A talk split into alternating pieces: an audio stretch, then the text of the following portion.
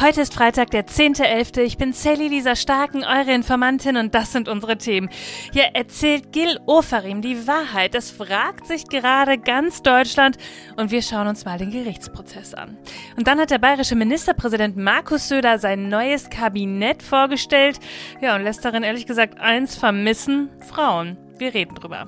Zum Schluss gehen wir der Frage auf den Grund, gibt es bald eine Waffenruhe in Gaza? Los geht's! Die Informantin. News erklärt von Sally Lisa Stark. Ihr Lieben, ganz, ganz herzliche Grüße aus Hamburg. Ich sag's euch, wie es ist. Die besten Podcast-Studios, die sind ja bekanntlich Hotelzimmer, schwere Vorhänge, Teppich.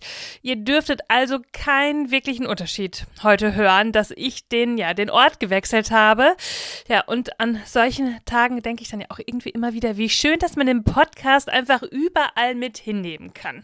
News passieren ja auch überall und deswegen kann man den Podcast ja dann auch einfach überall mit hinnehmen.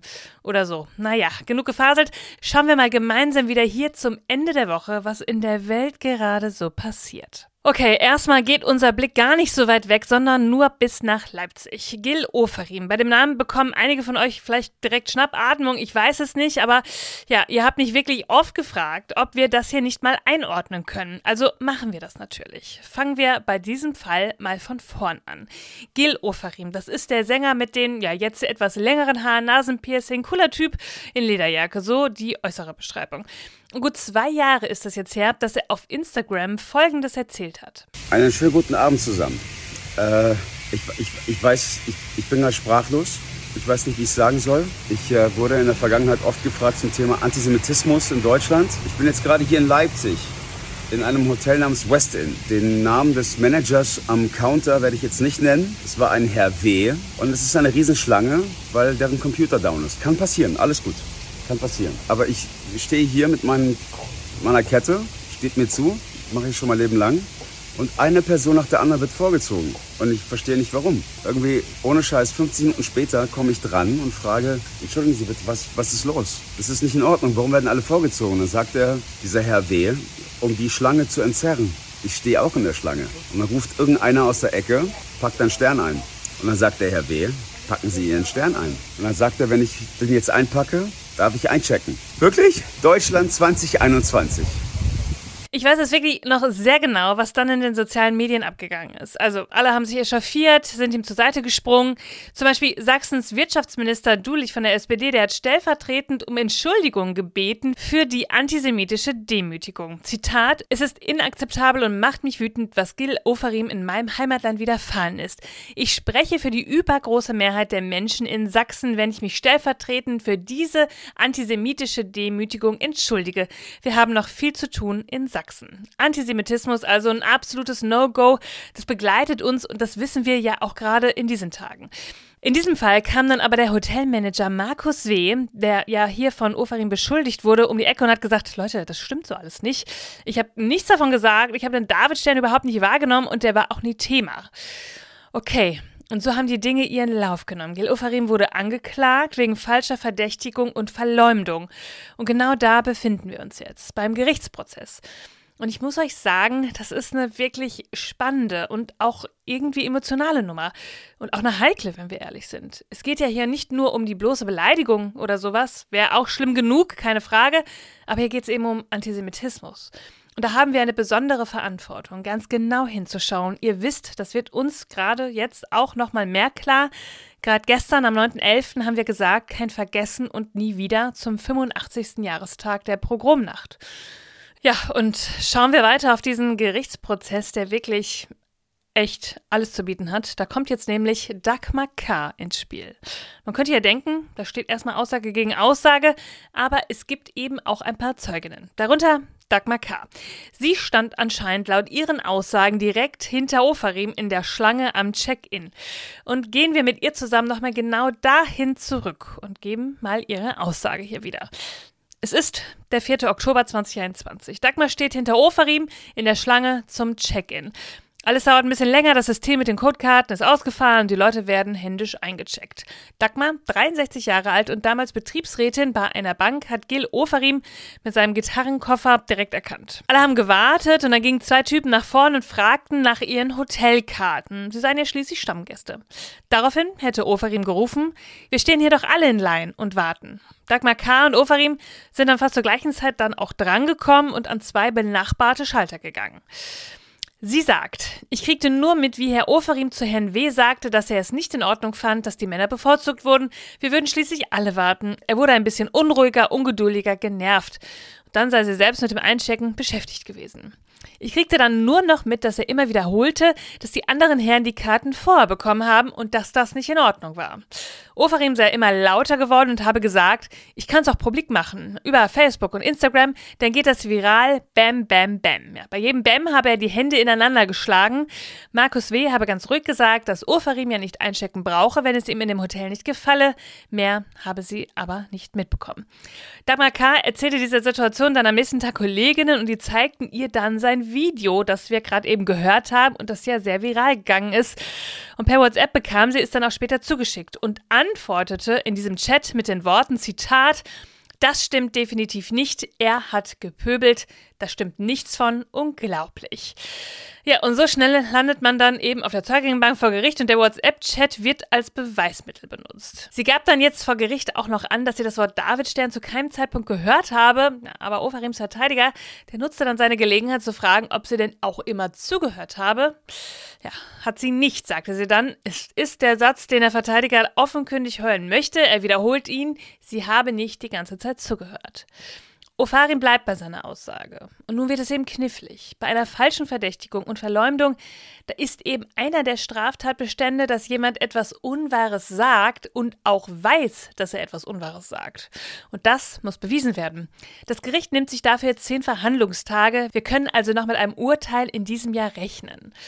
Ja, und warum ist das alles so spannend für uns? Aus dem einen Punkt, den habe ich gerade schon genannt, es ist eine Antisemitismusdebatte, die wir gerade sehr viel führen und die wir führen müssen.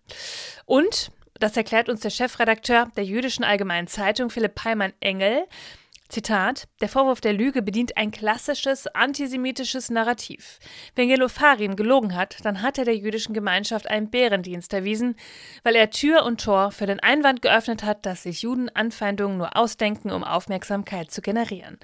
Philipp Heimann-Engel, der weiß, wovon er spricht, der Fall wirkte offenbar schon damals dann auch als Katalysator für ganz viele unterdrückte Ressentiments. Kurz nachdem die ersten Zweifel an Ofarims Darstellung aufkamen, ja, da fühlten sich Deutschlands Antisemiten, so sagt er, bestätigt und brachten die sozialen Netzwerke zum Brodeln. Seine Aussage.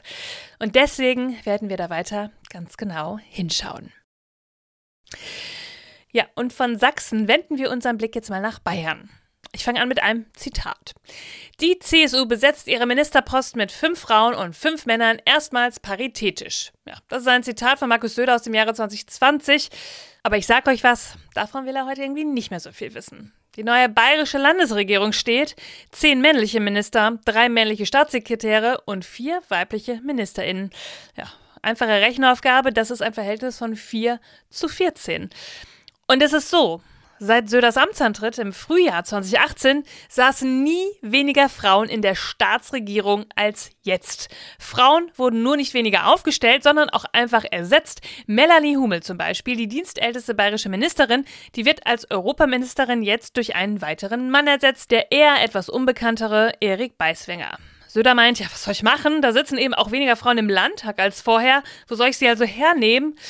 Ah, das stimmt. Da sitzen weniger Frauen. Nur ist es eben so, die PolitikerInnen, die müssen nicht zwingend im Landtag sitzen. Er kann auch bei den Bundestagsabgeordneten zum Beispiel nachfragen oder sich auch eine andere Expertin suchen. Das haben schon viele andere Bundesländer vorgemacht. Meine gute Freundin Christina Kampmann zum Beispiel, die ist Landtagsabgeordnete in NRW und ehemals Familienministerin von NRW, ohne dass sie damals Landtagsabgeordnete war, sondern Bundestagsabgeordnete. Ich habe sie mal dazu gefragt. Bayern ist Schlusslicht, wenn es um den Frauenanteil in den Landesregierungen geht. Wenn Markus Söder jetzt behauptet, das Kabinett müsse ein Spiegelbild des Landtags sein und dort seien nun mal weniger Frauen vertreten, ist das vollkommener Unsinn. Ein Parlament sollte die Gesellschaft abbilden. Unabhängig davon braucht jedes Kabinett einen gleichwertigen Anteil von Frauen und von Männern. Denn die Zeiten, wo Männer in der Politik ausschließlich das Sagen haben, die sollten auch in Bayern endlich vorbei sein. Ja, wir wissen natürlich an dieser Stelle nicht, ob Söder es nicht versucht hat, andere Frauen zu finden. Es zeigt aber ehrlich gesagt noch einmal wieder, Diversität in der Politik, das ist ein Thema. Und Söder muss sich auch an die eigene Nase fassen.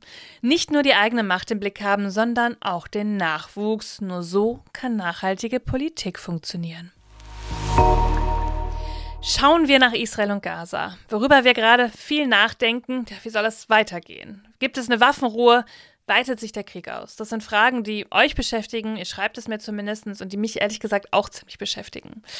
Und die USA macht sich auch Gedanken, denn seit Wochen attackieren pro-iranische Milizen US-Kräfte im Irak und in Syrien. Und jetzt hat die USA schon zum zweiten Mal innerhalb von zwei Wochen zurückgeschlagen. Das war ein Luftangriff durch zwei US-Kampfjets. Die haben einem Waffenlager gegolten, das mit der iranischen Revolutionsgarde in Verbindung stehe. So teilt es das Pentagon mit.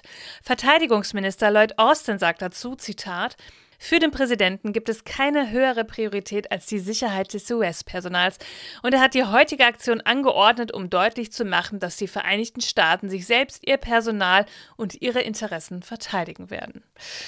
Ja, und dann die mögliche Waffenruhe. Alle sprechen drüber, mindestens über eine ja, humanitäre Feuerpause. Die NATO-Verbündeten, die befürworten jetzt auch eine humanitäre Feuerpause im Krieg zwischen Israel und der Hamas. Dadurch könnten Hilfslieferungen die Bevölkerung im Gazastreifen erreichen, das sagte jetzt der NATO-Generalsekretär Jens Stoltenberg in Berlin. Ja, das Völkerrecht meint er, muss respektiert werden und die Zivilbevölkerung müsse geschützt werden. Der Krieg im Gazastreifen dürfe nicht zu einem großen regionalen Konflikt werden. Also genau das, wo sich auch gerade die USA Gedanken zu macht. Der Iran und die von ihm unterstützte Hisbollah-Miliz im Libanon, die müssten sich aus diesem Kampf heraushalten.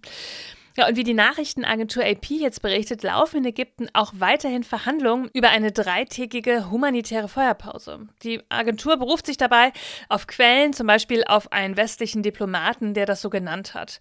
Um diese Feuerpause zu ermöglichen, sei im Gespräch, dass zwölf Geiseln aus der Gewalt der Hamas freigelassen werden sollen. Ja, und es soll eine Liste geben von allen Geiseln, die die Hamas gerade in ihrer Gefangenschaft hat. Von anderer Seite wurden die Angaben der Nachrichtenagentur aber bisher nicht bestätigt. Allerdings machte Ministerpräsident Benjamin Netanyahu ganz klar, ohne Freilassung der Geisel keine Waffenruhe. Ihr Lieben, es ist wie immer, ich verlinke euch auch zu diesem Thema wieder einen Live-Blog, wenn ihr da auf dem Laufenden bleiben wollt. Aber sonst ist jetzt Wochenende. Passt auf euch auf, macht was Schönes. Legt auch zwischendurch mal die News zur Seite und geht raus in die Natur. Der Herbst ist doch gerade so schön. Wir hören uns auf jeden Fall am Montag wieder. Denn irgendwas passiert ja immer. Sage ich eigentlich zum Schluss, jetzt sage ich es jetzt schon. Aber ich möchte euch trotzdem natürlich noch sagen, ihr findet wie immer alle Quellen und Informationen in den Shownotes. Informiert euch selbst, sprecht darüber, bildet euch eure eigene Meinung und schreibt mir, wenn ihr Fragen habt. Abonniert diesen Podcast, drückt auf die Glocke, schreibt eine Bewertung. Ich freue mich über alles, über jede Interaktion, denn nur zusammen können wir größer werden und mehr Menschen Politik erklären. Und jetzt nochmal, wir hören uns am Montag wieder, denn irgendwas passiert ja immer. Bis dann. Thank you.